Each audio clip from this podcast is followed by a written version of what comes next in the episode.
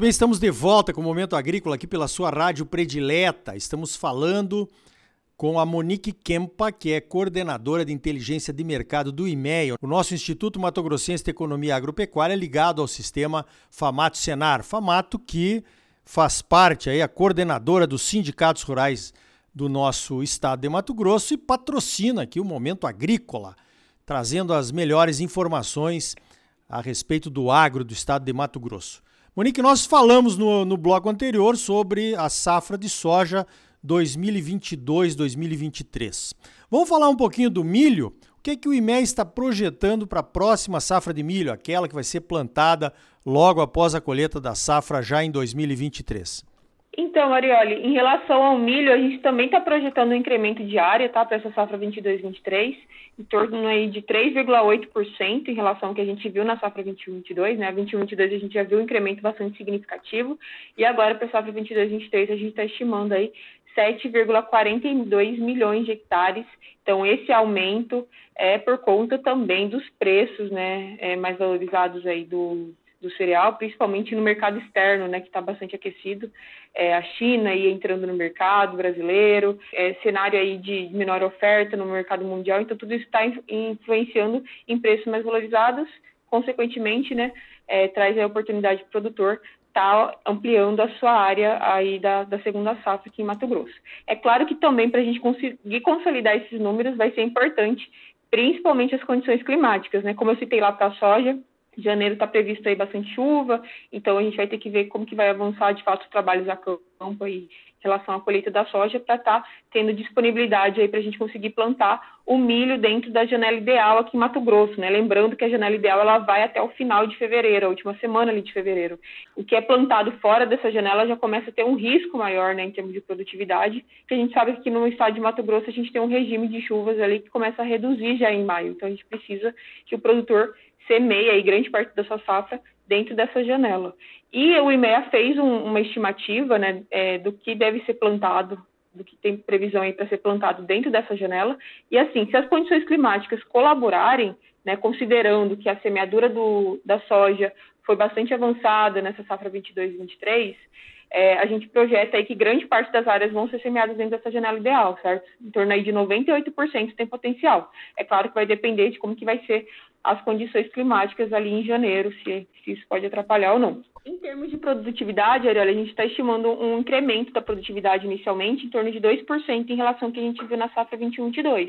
A gente ainda está trabalhando né, é, com uma média em relação à série histórica do que a gente acompanha. A gente está estimando aí 104 sacos por hectare, né? lembrando que ano passado a gente teve alguns problemas climáticos em algumas regiões, acabou não colhendo o que Mato Grosso tinha potencial né, para para colher em termos de rendimento. E nesse momento a gente espera que tenha uma recuperação, né, caso tudo ocorra bem, ocorra dentro do que está sendo previsto. Então, com esse incremento tanto de área quanto de produtividade, a gente espera aí que a produção vai aumentar quase 6% esse ano.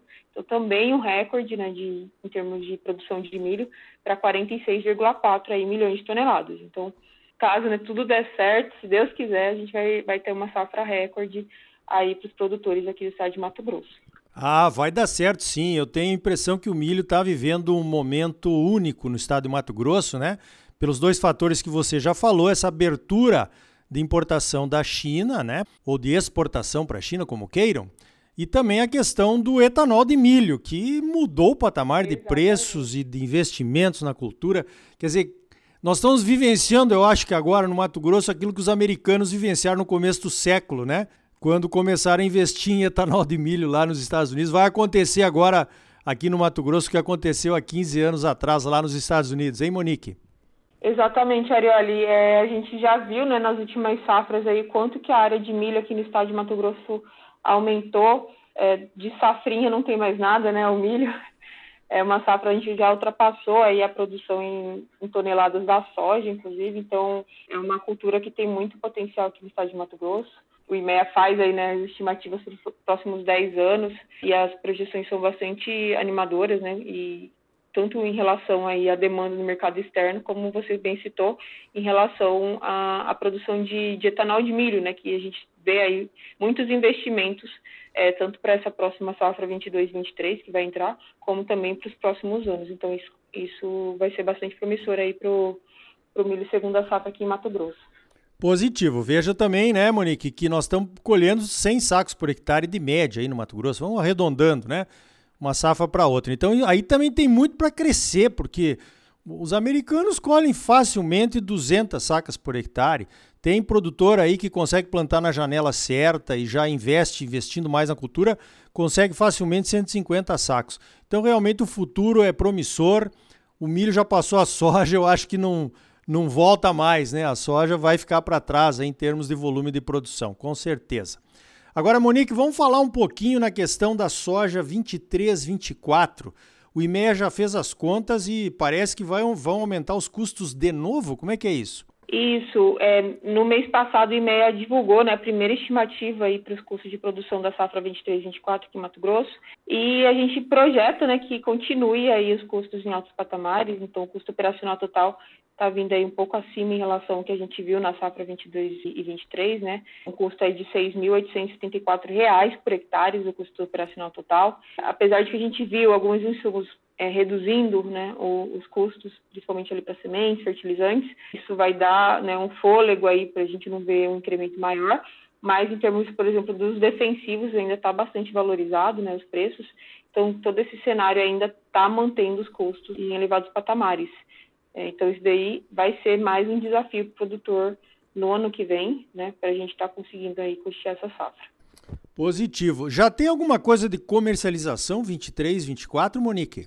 Então, comercialização a gente ainda não tem é, nenhuma divulgação e acompanhamento.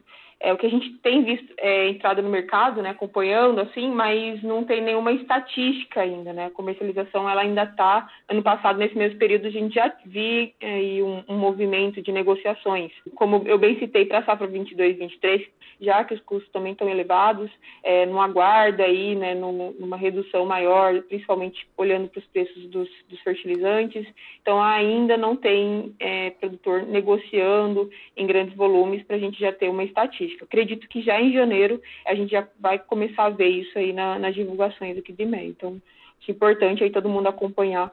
É, logo quando a gente voltar em janeiro, né, vai, deve começar a ter as primeiras estimativas de como, como que já está a comercialização de soja. Positivo, até porque é um ano complicado, assim, pelo menos eu diria bem incerto, né? Nós teremos um novo governo, não sabemos que políticas terão para o agronegócio, a gente sempre desconfia que é um governo que não é muito favorável ao agro, né? Tem uma parte que, que nos exalta, mas tem uma parte que quer nos prejudicar, né? O ministério vai ser dividido, parece. Então, realmente, as incertezas são muito grandes para 23, 24 e o produtor certamente não quer tomar nenhuma posição muito antecipadamente antes de conhecer esse novo cenário, né? Para não, não perder oportunidades lá na frente enfim, é, na dúvida, mantenha-se quieto. Né? Agora, o, o que, que é esse aumento de 20,7% nos defensivos para 23, 24, Monique? Alguma coisa em especial? Bem, nesse momento, assim, o, os defensivos continuam em altos patamares, não só para a soja, né, mas pra, é, do que a gente está vendo aí para milho, algodão também. É o mesmo cenário do que a gente estava vendo para a safra 22, 23.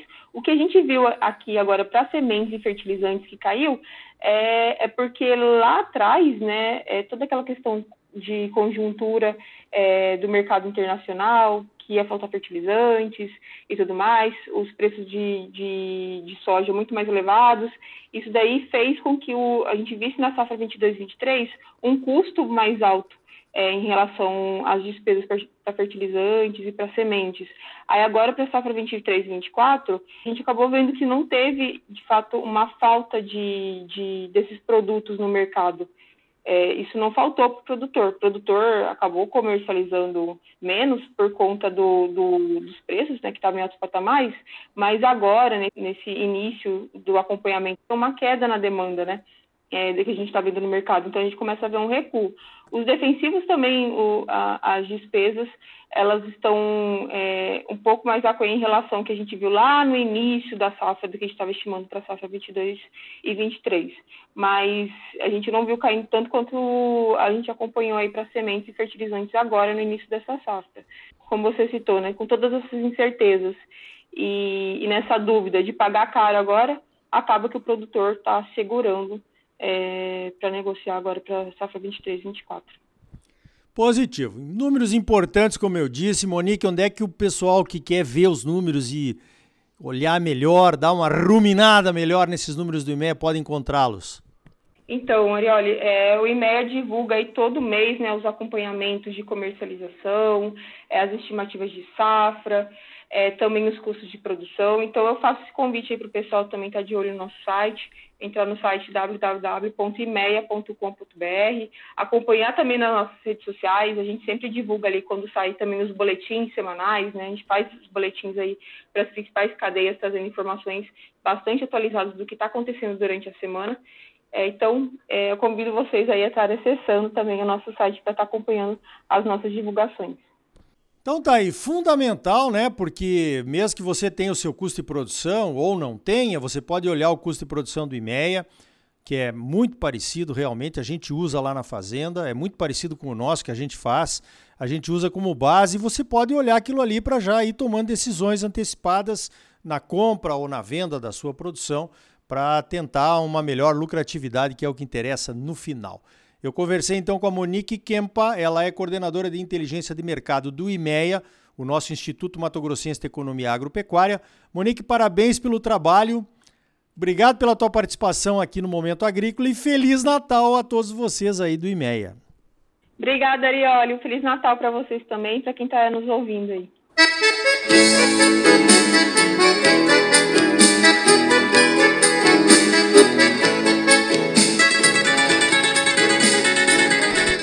Então tá aí, você sempre muito bem informado, ligado aqui no Momento Agrícola, com as melhores informações, entrevistas de qualidade e opiniões sinceras e abertas a respeito do agronegócio do Mato Grosso, do Brasil e do mundo.